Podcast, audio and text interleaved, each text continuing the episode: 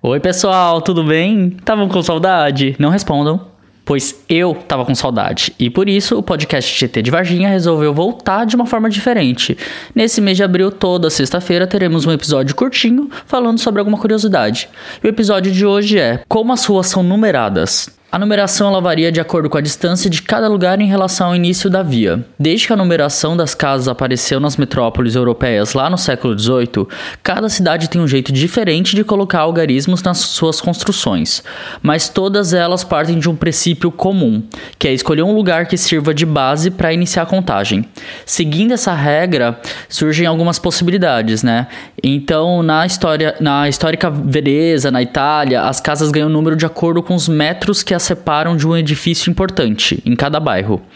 Na maioria das cidades brasileiras, o que geralmente acontece é que a numeração cresce de acordo com a distância em relação ao chamado marco zero, que quase sempre fica no centro da cidade.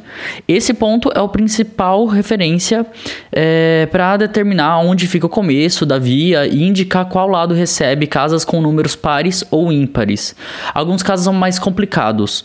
Então, quando a rua é paralela ao marco zero, o início da rua é a ponta que fica mais próxima em linha reta a essa referência.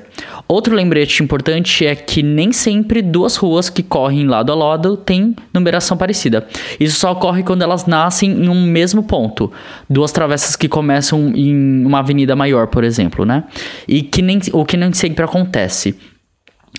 É, em São Paulo, só para a gente agora ambientar um pouco mais, em São Paulo, é, quanto mais longe da Praça da Sé, maior a numeração. Então, o Marco Zero, que no geral acaba sendo o centro da cidade, em São Paulo é a Praça da Sé.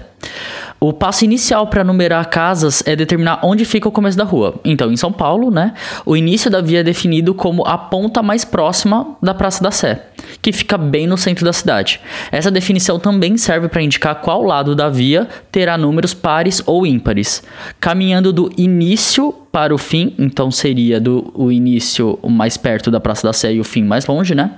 Os técnicos eles colocam números pares nas casas do lado direito e ímpar no, é, do lado esquerdo. A próxima etapa é a numeração a numeração, né, propriamente dita. É, Para isso, os técnicos eles medem quantos metros separam o começo da via da entrada de pedestres da casa ou do meio do terreno, no caso de, de terreno vazio, né?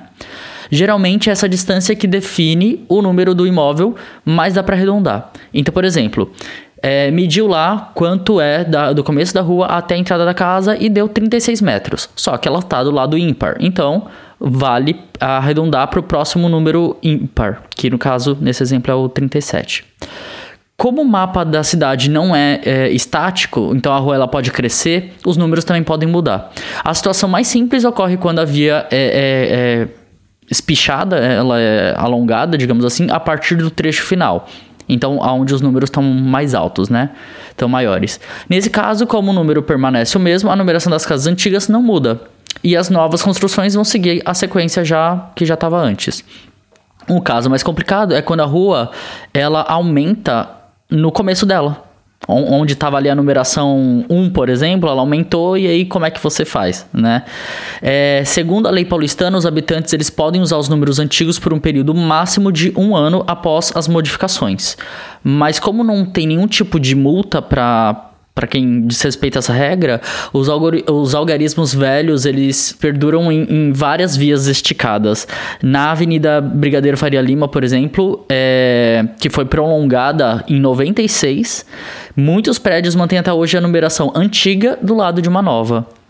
Ah, e também o legal de, de saber dessa de como é numerada, né, de como as ruas são numeradas, é porque dá para você ter uma noção do quão perto ou longe você está do centro da cidade, que seria o marco zero, é, e se você tá, você também sabe que de um lado é par, do outro lado é ímpar, então se você está dirigindo de carro e precisa ir para número par e está no ímpar, você sabe que vai ter que dar uma volta.